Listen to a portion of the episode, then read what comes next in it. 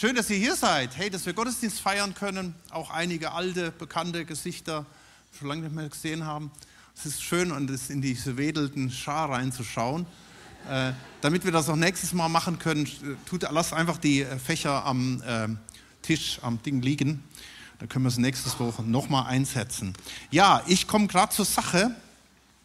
Ähm, Jakobus ist durch, wir haben tatsächlich es geschafft, den Jakobusbrief durchzulernen. Und ein Wahnsinnsvers, den wir uns die letzten zwei Wochen angeguckt haben. Jakobus 5, Vers 15. Und das Gebet des Glaubens wird den Kranken retten. Und da steht das Wort so, so, so, so, so, so. Wir haben drei Griechen, die wissen das. Also nicht so, so und so, so. Äh, verzeiht mir, ich werde es wahrscheinlich sowieso nicht richtig aussprechen. Da steht dieses Wort so, so. Okay, ich sage so, wie ich es und das ist ein Hammerwort, wenn das Gebet des Glaubens wird den Kranken retten, also dieses Wort, was so viel heißt wie retten, im, hier im Altgriechischen retten, wiederherstellen, das, wird, das benutzt Jesus für heilen und äh, für alles. Also etwa 100 Mal im Neuen Testament finden wir das Wort. Und da haben wir eigentlich die letzten zwei Wochen auch drüber gesprochen und ähm, Heiko hat äh, letzte Woche nochmal das rausgenommen und hat unter anderem dieses Beispiel gebracht von diesem Gelähmten. Ihr erinnert euch vielleicht. Ähm, wenn ihr da wollt, wart, erinnert ihr euch und sonst schaut euch die Predigt nochmal an. Und das ist gleichzeitig jetzt die Überleitung in unsere neue Serie. Und diese neue Serie, die lautet das Matthäusevangelium. Ja? Die, die noch nicht so lange dabei sind, die sagen, ja Moment mal, wir waren doch in der Apostelgeschichte noch nicht mal fertig. Ähm, tatsächlich haben wir, in der, haben wir Matthäus 2018, 2019 angefangen mit Matthäus, haben dann mal äh, letztes Jahr mal eine Pause eingelegt und haben dann Matthäus 24 und 25 gemacht. Oder vorletztes Jahr war das schon. Und wir starten wieder da, wo wir damals 2019 aufgehört haben, nämlich genau exakt bei dieser Geschichte von dem Gelähmten. Und das schauen, schauen wir uns mal gemeinsam an. Und ich lese diese Geschichte hier einfach mal vor.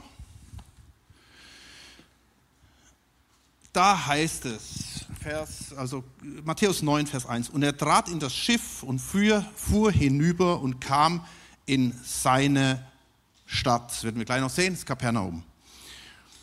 Und siehe, da brachten sie einen Gelähmten zu ihm, der auf einer Liegematte lag.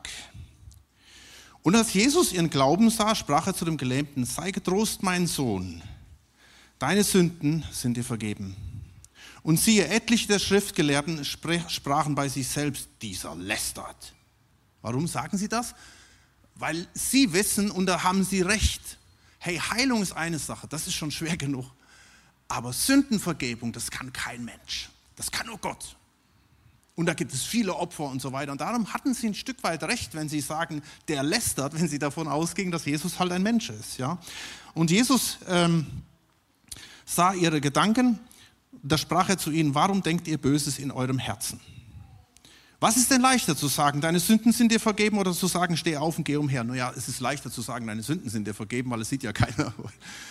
Aber, äh, versteht ihr, das ist ein bisschen, aber Jesus sagt, äh, aber ich will euch trotzdem jetzt einen Beweis bringen, dass ich das kann, indem, ja, damit ihr wisst, dass der Sohn des Menschen Vollmacht hat, auf Erden Sünden zu vergeben, Sohn des Menschen ist eine Bezeichnung für ihn als Sohn Gottes, sprach er zu dem Gelähmten, steh auf, nimm deine Liegematte und geh heim. Und er stand auf und ging heim. Als aber die Volksmenge das sah, verwunderte sie sich und pries Gott, der solche Vollmacht den Menschen gegeben hat. Soweit mal.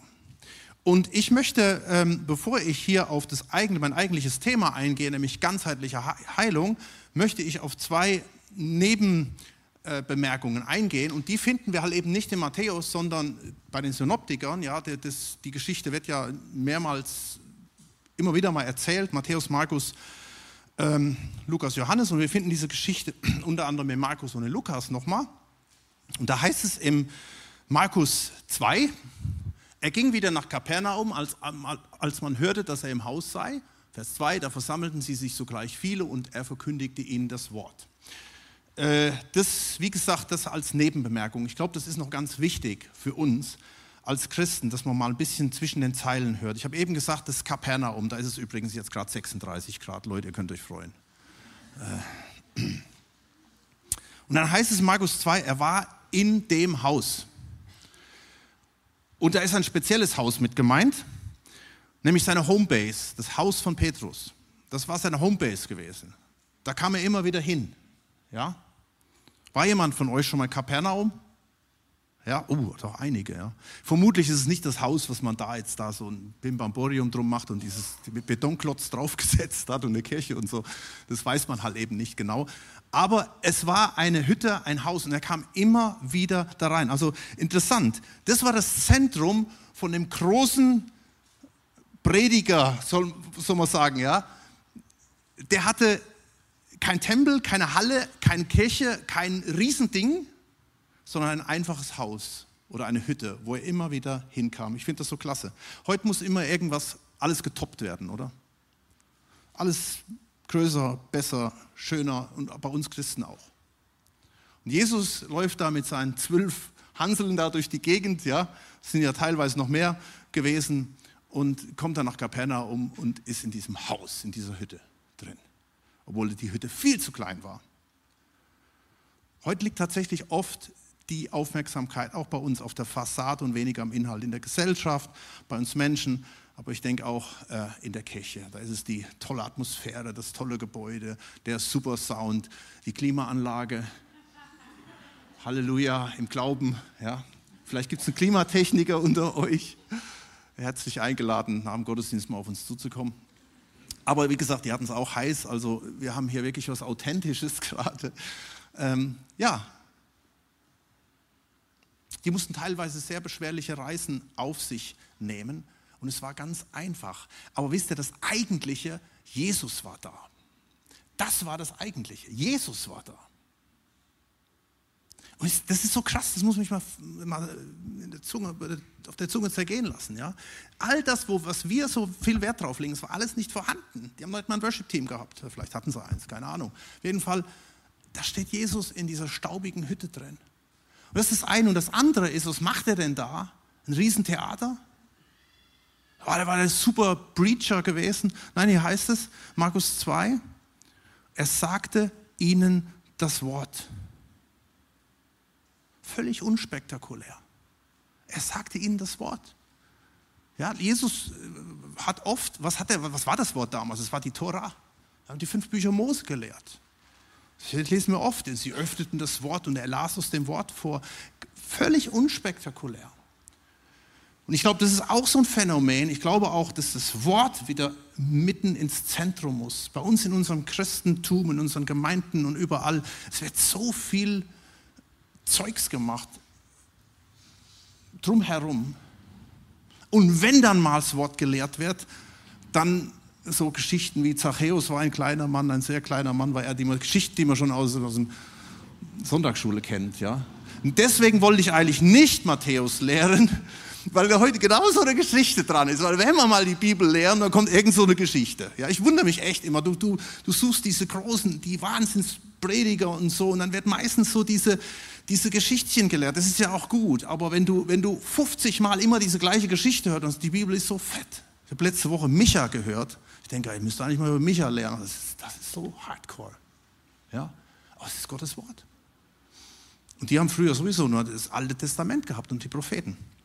Also das mal nebenher. Das ist eigentlich noch nicht die, die Predigt. Okay? Aber keine Angst, es wird trotzdem nicht so lang. Was, ähm, was, mir, was mir wichtig ist, ist hier äh,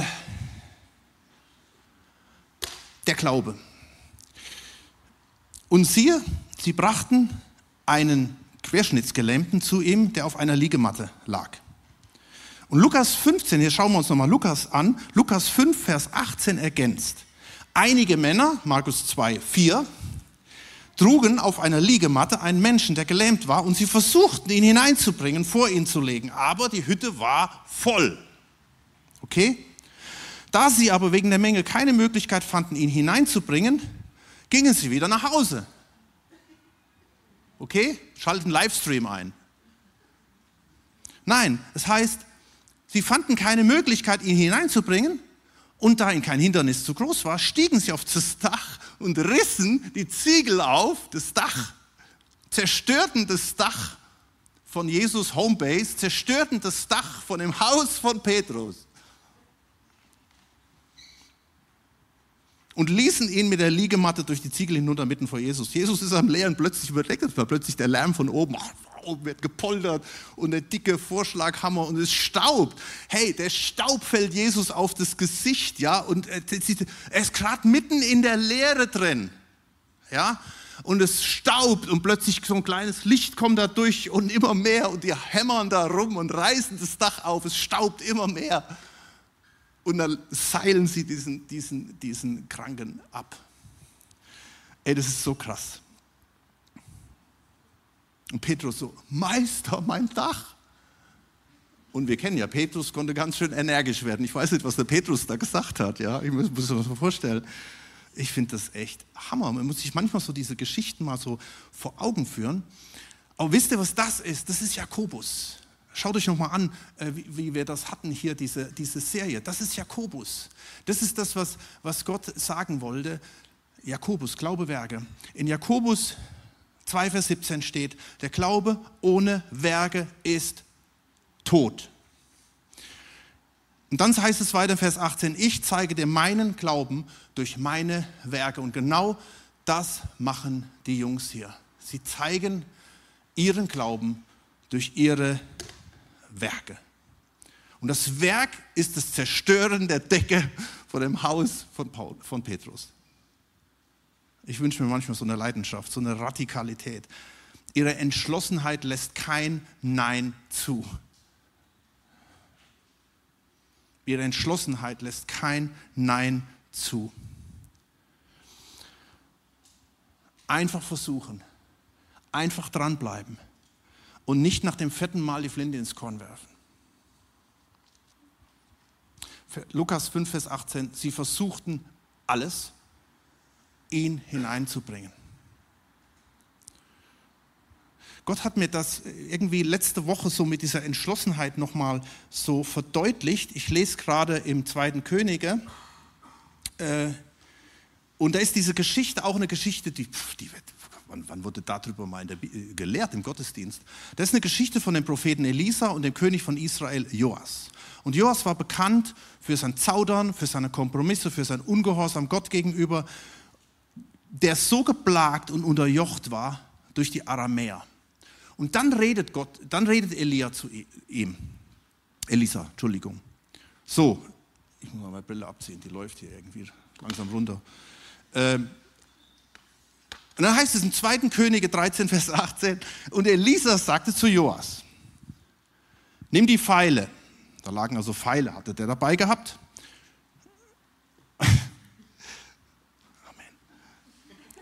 Und als der sie nahm, sprach er zum König von Israel, schlag auf die Erde. Und der Joas so, okay. Was soll der Blödsinn? Und hört auf.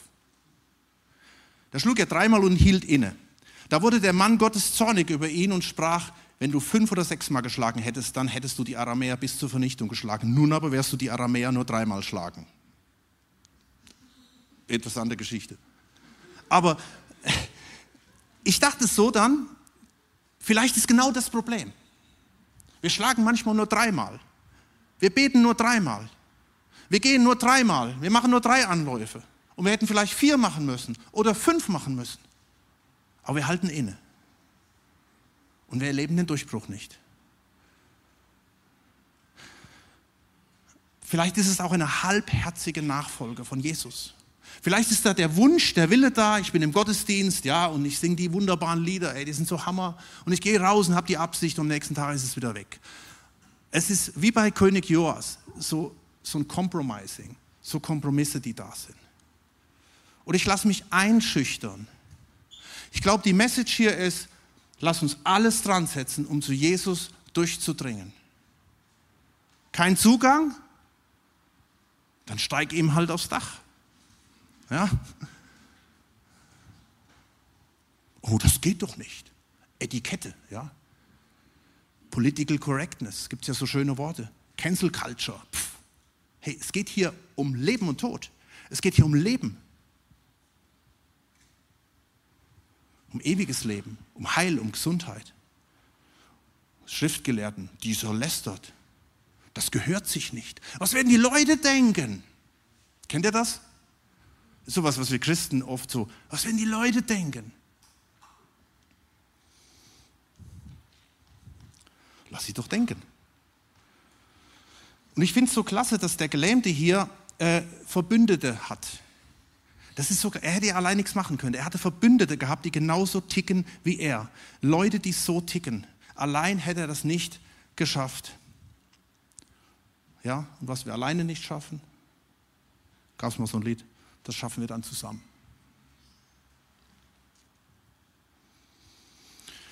Ähm, und das ist so ein Punkt. Mit welchen Leuten gibst du dich ab? Es ist wichtig, dass wir einen Auftrag haben als Mensch, der Jesus nachfolgt. Du sollst echt Verbindungen haben mit Menschen, die mit Jesus nichts am Hut haben. Das ist gut. Aber welche Einflussträger hast du um dich herum? Suche dir Menschen, die dich positiv beeinflussen. Suche dir Menschen, die dich vorwärts bringen. Suche dir Mentoren, die vor dir stehen. Suche dir geistliche Vorbilder. Lies die passenden Bücher dazu. Und schau immer, dass du Ziele vor Augen hast und vorwärts zu gehen, die dich motivieren. Der Gelähmte hatte Leute, die gehen konnten. Die hatten die, das gleiche Mindset, aber die konnten noch mehr wie er. Die konnten gehen und die waren in der Lage, hoch und, die, und, und ein Loch in die Decke zu machen. Ich glaube, das ist eine ganz, ganz wichtige Sache im Blick auf den Glauben. Ich hatte vor vielen Jahrzehnten mal eine Predigt gehört, war, da war ich, war ich in Afrika gewesen. Und es ist so krass, ich, diesen, ich kann mich nicht mehr an die Predigt erinnern, nur an einen Satz. Be never be satisfied. Und das war Anfang 20, sei niemals zufrieden. Ich weiß, das, das ist, hört sich jetzt ein bisschen komisch an, aber da ging es um meinen geistlichen Zustand. Und das ist so mit mir gegangen, mein ganzes Leben, dass ich gesagt habe, Gott, ich will niemals zufrieden sein mit diesem, ha, jetzt bin ich ein super Christ, jetzt läuft ja alles, sondern ich möchte immer das Verlangen haben nach mehr. In der ersten Reihe zu sitzen. Hier sind noch Plätze hier vorne. Ist manchmal so ein bisschen symbolisch, weißt du? Ey, bei uns kann man in der ersten Reihe sitzen. Du musst nicht hinten sitzen, in der Hitze, in Port oder irgendwas. Ich weiß, heute ist wenig Platz, seid gesegnet. Äh, aber Einfach dieses Verlangen zu haben, ich will vorne bei sein. Ich will dabei sein. Hm. Ich sage jetzt mal was ganz Komisches. Kennst du das Meckergehen? Schon von gehört? Meckergehen, richtig. Das war mal in der Antenne Thüringen, gab es mal einen Bericht. Und äh, der Psychologe Dr. Christian Lüttke spricht von einer Art Meckergehen bei den Deutschen. Kennen wir, oder? Jedoch könnte das Nörgeln auch schlichtweg helfen, sagt er, den Alltag zu bewältigen und Ballast abzuwerfen, meint Lütke. Meckern ist im Grunde genommen nichts anderes wie ein, also jetzt Achtung, Stuhlgang für die Seele. Es hat demnach auch reinigende Funktion. Okay, bitte, jetzt, jetzt versteht mich bitte nicht falsch. Ja? Ich, ich will jetzt nicht, dass ihr euren Haufen da überall hinsetzt, bei irgendjemand vor die Nase, vor die Türe. Ähm, aber ähm, ich glaube auch nicht, dass es wahr ist, was er hier sagt, dass du einfach losmeckerst und dann ist es durch. Aber ich dachte so, vielleicht hat Gott das irgendwie in unsere Natur reingelegt, so eine Art Meckergehen. Äh, nämlich damit wir nicht eher ruhen, bis das Problem gelöst ist. Ich sage es mal positiv, ein Grund ist vielleicht, dass wir Deutsche das Meckergehen haben, wir Deutschen haben auch den Erfindergeist. Okay? Das ist etwas, unzufrieden zu sein. Der Karl Benz, der meckerte über diese blöde Kutsche, die da so ein Pferd davor ist, das muss doch irgendwie anders gehen. Und er suchte nach der Lösung. Also setzte er einen Motor da drauf, den er irgendwie erfunden hat. Und dann kommt ja noch der Robert Bosch dazu und, und der Gottlieb Daimler, wie sie alle heißen. Die hatten alles Meckergehen, aber nicht so äh, doof alles, ja, sondern zu sagen, okay, hm, könnten wir vielleicht irgendwas ändern an der Situation? Und das ist so, so etwas, glaube ich, was Gott in uns reingelegt hat, im geistlichen Sinne, dass er was in uns reingelegt hat, dass wir Veränderung wollen die stehen da, wisst ihr, und die meckern nicht einfach und sagen, ist so blöd, alles voll und wie kann Jesus dann in einem kleinen Haus da sein, jetzt gehen wir dann nach Hause, sondern sie sagen, Das ist nicht gut. Es muss sich was ändern. Und es wird sich was ändern und wir werden was ändern. Und dann steigen sie aufs Dach. Oder kennt ihr, diese, ihr kennt diese hartnäckige Frau, die hatte auch das Meckergehen gehabt. Die hatte eine kranke Tochter gehabt. Und ihr schreit Jesus hinterher, heile meine Tochter. Und, und ich finde, das ist eines der, der dramatischsten Geschichten. Ich habe das früher nie verstanden. Jesus, der ja immer alle heilt und der so offen ist und so lieb ist zu allen Menschen. Und er lehnt es sie einfach ab. Der lässt sie einfach rumkreischen. Der macht nichts. Und dann kommen die Jünger und sagen, äh, bisschen peinlich hier, Jesus. Kannst du mal irgendwas machen? Entweder heilst du sie oder schickst sie wieder weg. Und er lässt sie einfach rum und sie meckert, also sie ruft noch mehr. Und dann sagt er noch was Böses eigentlich, ja, wo es jede andere Person gesagt hätte, sorry, ich bin völlig enttäuscht von Gott, das kann ja gar nicht sein, die blöden Christen und Jesus sowieso. Aber sie bleibt dran. Und dann heilt Jesus. Und dann sagt Jesus in Matthäus 15, Vers 28, Frau, dein Glaube ist groß dir geschehe, wie du willst. Und ihre Tochter war geheilt von jener Stunde an. Ich finde es so gut, dass wir in der letzten Zeit wirklich auch sagen, wir wollen Durchbrüche haben. Wir haben in den letzten zwei Wochen äh, für so viele Menschen gebetet, auch in der Woche zwischendrin, für Menschen gebetet, die gekommen sind. Ich möchte, dass sich was ändert. Ich möchte Heilung haben. Ich möchte, dass Durchbrüche passieren. Und ich möchte euch echt auch ermutigen, dass wir da dranbleiben. Lass uns da dranbleiben. Lass uns auch gleich echt den Korridor hier öffnen nach der Predigt. Kommt nach vorne. Und wir haben alle irgendwelche Dinge, die wir mit rumschleppen. Fragen, Sorgen, Nöte, Krankheiten oder sonst was. Komm einfach. Und ich finde, das, das ist eine richtig gute Sache. Ich fahre am Freitag nach Hause hier vom, vom Büro und da höre ich wieder so ein typisch, typische Nachrichten, Mecker gehen, ja. Äh, es wurde wieder gemeckert über den Fachärztemangel und man kriegt keinen Termin beim Hausarzt. Es gibt keine Hausärzte mehr und müssen ein halbes Jahr warten. Das kennen wir ja alle, oder? Ich, wir erleben das auch. Und dann war es mir so, als würde Gott Folgendes sagen. Hörst du das? Das ist eure Stunde.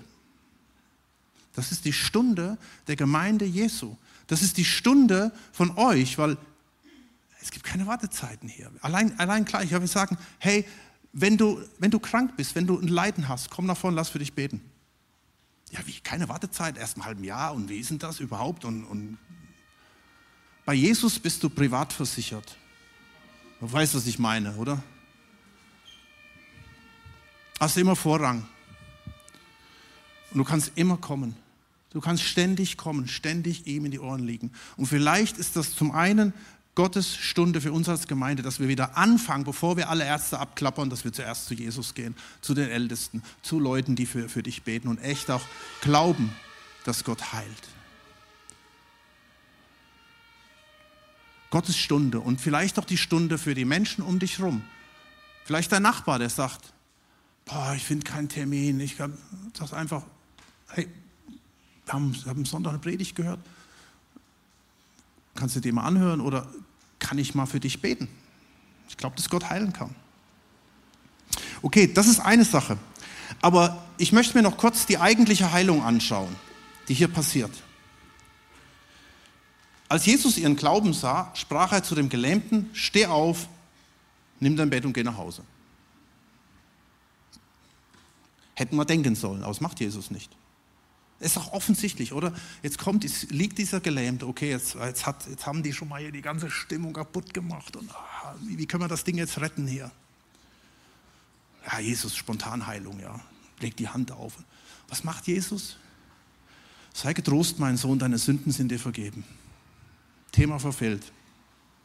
Jesus, hier geht es nicht um Sündenvergebung, hier geht es um Heilung. Das, ja, das ist offensichtlich. Müsste man eigentlich sagen, oder? Die Reaktionen sind dementsprechend. Enttäuschung bei den Leuten, die Theologen sind empört und alles Mögliche. Aber wisst ihr, Jesus spricht zum einen ihm Sündenvergebung zu, weil Jesus kann das. Weil Gott wurde Mensch in Jesus, damit er gekommen ist, um Sünden wegzunehmen. Jesaja 53, Vers 5. Er wurde um unsere Übertretung willen durchbohrt, wegen unserer Missetaten zerschlagen. Die Strafe lag auf ihm, damit wir Frieden hätten und durch seine Wunden sind wir geheilt. Darum kann das Jesus hier sagen. Weil er Vollmacht hat, heißt es hier. Damit ihr wisst, dass der Sohn des Menschen Vollmacht hat, auf der Erde Sünden zu vergeben. Und dann sagt er dem Gelähmten anschließend, Steh auf, nimm dein Bett und geh nach Hause. Warum heilt Jesus diesen Gelähmten nicht zuerst? Weil Jesus zuerst das wegnimmt, was den Gelähmten geplagt hat. Und das war eben nicht seine Lähmung, das war seine Sünde. Das war der eigentliche Punkt. Schaut mal, er sagt hier, sei guten Mutes, ich lese das mal aus der Elberfelder Bibel, sei guten Mutes, Kind, also ich möchte dich jetzt aufrichten. Und dann sagt er Kind oder hier steht Sohn und da steht das griechische Wort Teknon. Das kannst du mit Sohn oder Kind übersetzen. Deine Sünden sind dir vergeben. Jesus sieht, was diese Person geplagt hat und das war in erster Linie halt nicht die Lähmung, sondern es war in erster Linie die Sünde. Der Typ war mutlos, deprimiert, und darum sagt Jesus ihm direkt zu, was er braucht. Dieser Gelähmte liegt da. Und es wäre falsch gewesen oder zu wenig gewesen, hätte Jesus einfach gesagt, okay, sei geheilt, geh wieder weg. Er wäre geheilt gewesen, aber er wäre immer noch krank gewesen. Er brauchte dieses So-So. Dieses ganzheitliche. Ja, brauchte Heilung, aber viel mehr brauchte er Vergebung, brauchte er Erlösung, brauchte er Rettung. Da passt sehr schön Psalm 103, Vers 3, der da vergibt alle deine Sünden und heilt alle deine Krankheiten. Und es ist so entscheidend für uns. Wir brauchen beides. Ich finde es gut, dass wir einen Durchbruch langsam haben, dass wir sagen, ja, auch wir dürfen für Heilung beten, auch wir glauben daran, dass Gott heilt und lassen uns das noch viel mehr machen. Aber wisst ihr, äh, das andere braucht es halt eben auch. Und manchmal gibt es halt auch so eine Tendenz, dass wir die anderen Sachen nicht mehr ansprechen. Sünde ist ein mega Thema, für Jesus immer ein ganz, ganz wichtiges Thema, dass er sagt, dieses Sozo, das hat drei Bedeutungen. Das hat Rettung oder Befreiung von Sünden, Befreiung von Bindungen und Heilung.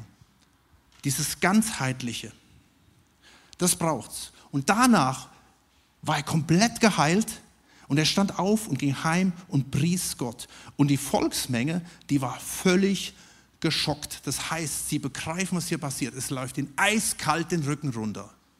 Und das ist wichtig, Leute, dass, dass wir wieder eiskalt berührt werden dass wir nicht Gottesdienste absitzen, unser Christsein machen und ich ertappe mich manchmal dabei. Wir singen so starke, kraftvolle Lieder und ich muss Buße tun, weil ich jetzt wieder gerade in, in, in, diesem Leiermodus drin war und habe einfach, oh, das groovt richtig, das Lied an. Was habe ich eigentlich eben gesungen? Und es sind so starke Aussagen. Das sind schon Predigten in sich und dass wir wieder neu, dass, dass wir sagen, Jesus, auch hier, never be satisfied. Auch hier wieder, Herr, ich will durchbrechen. Ich merke, ich habe diesen Durchbruch nicht. Es ist irgendwie langweilig. Wenn dein Christsein langweilig ist, dann bist du kein richtiger Nachfolger. Christsein ist nie langweilig. Also entweder du lebst richtig die super, super Sachen mit Jesus oder du gehst durch irgendwelche Täler hindurch da wirbelt es richtig und du erlebst, dass Gott dich durchträgt. Christsein ist nie langweilig.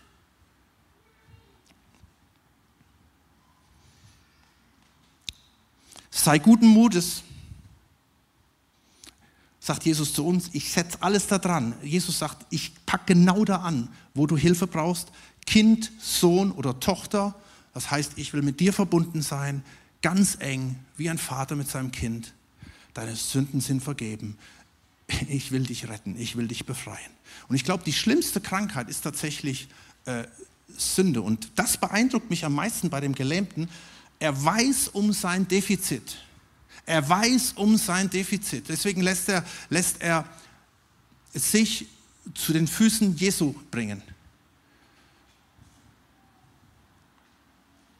Und alle anderen dürfen das auch wissen.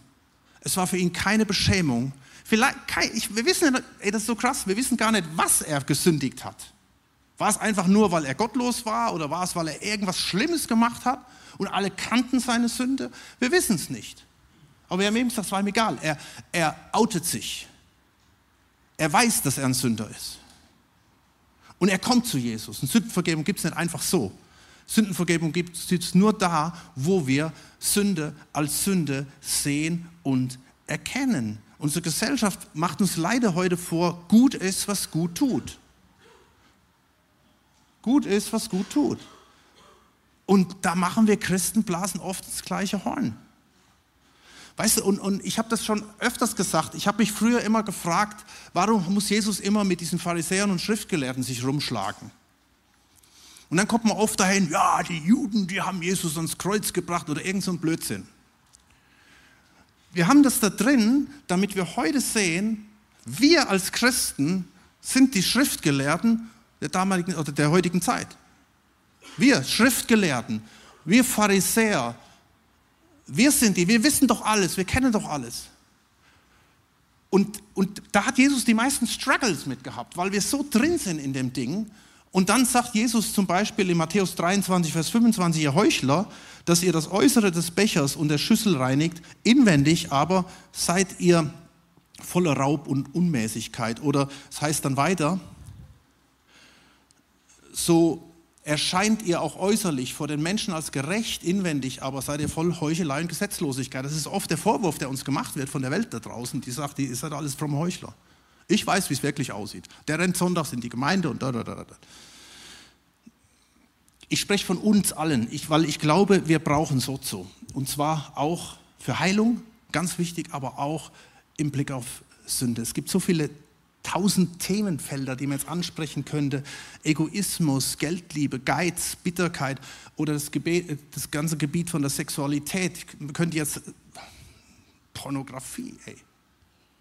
Neulich rede ich mit jemand ähm, und er sagt mir, hey, du glaubst gar nicht, wie viele Christen und es war jemand, der kommt nicht aus dem frommen Elternhaus, der hat früher damit gekämpft und der hat sich bekehrt eine komplette Kehrtwende gemacht, hat eigentlich alles mitgemacht, was man immer in der Welt so machen kann.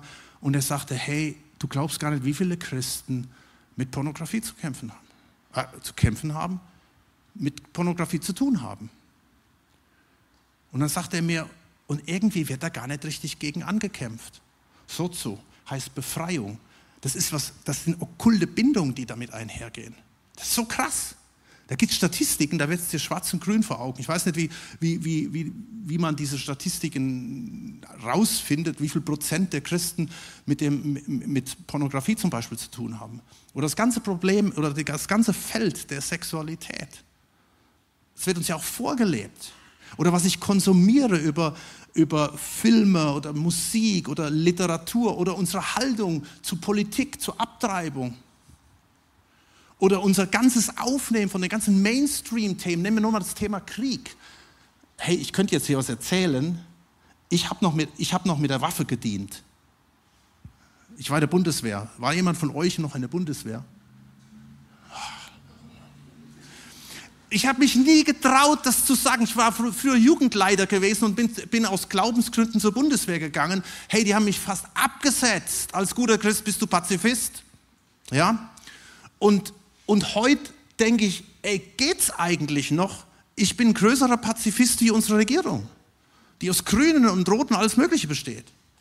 Und da wird über Waffen philosophiert, über Waffen. Ich habe noch nie so viel über Waffensysteme gehört wie in den letzten Jahren, zwei Jahren. Man kann darüber denken, wie man will, aber es ist, es ist einfach auch so, so ein Ding, wo man sagen muss, hey, blasen wir einfach nur ins gleiche Horn? Ja, ich, bin wieder, ich bin viel zu politisch jetzt gerade unterwegs. Ich, was ich sagen wollte, ist eigentlich,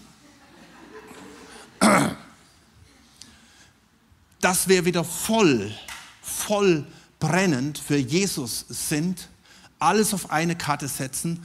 Äh, unsere, äh, ich habe jetzt eine längere Sprachnachricht bekommen von der Debbie Trotlev aus Tansania. Die schickt einmal im Jahr immer mal eine längere Sprachnachricht. Ich muss so viel Zeit mitbringen. Und und dann hat sie so erzählt, dass sie gerade eine Tour gemacht hat durch, durch Österreich und hat da verschiedenen Gemeinden Zeugnis gegeben, gepredigt. In manchen Gemeinden dürfen ja Frauen nur Zeugnis geben, ja, aber sie hat gepredigt. Ähm, okay. Und überall erzählt sie ihre Leidenschaft. Sie hat bei uns auch gesprochen. Und weißt du, wenn du von einem anderen Planet kommst, aus Tansania zum Beispiel, Und du kommst hier nach Deutschland, da sagst du, was geht denn bei euch ab? Leute, mit ihrer Leidenschaft, ja. Ihr müsst umkehren. Ihr müsst wieder zurück zu Jesus. Und ich glaube, das ist etwas, was, was Jesus uns mitgeben will.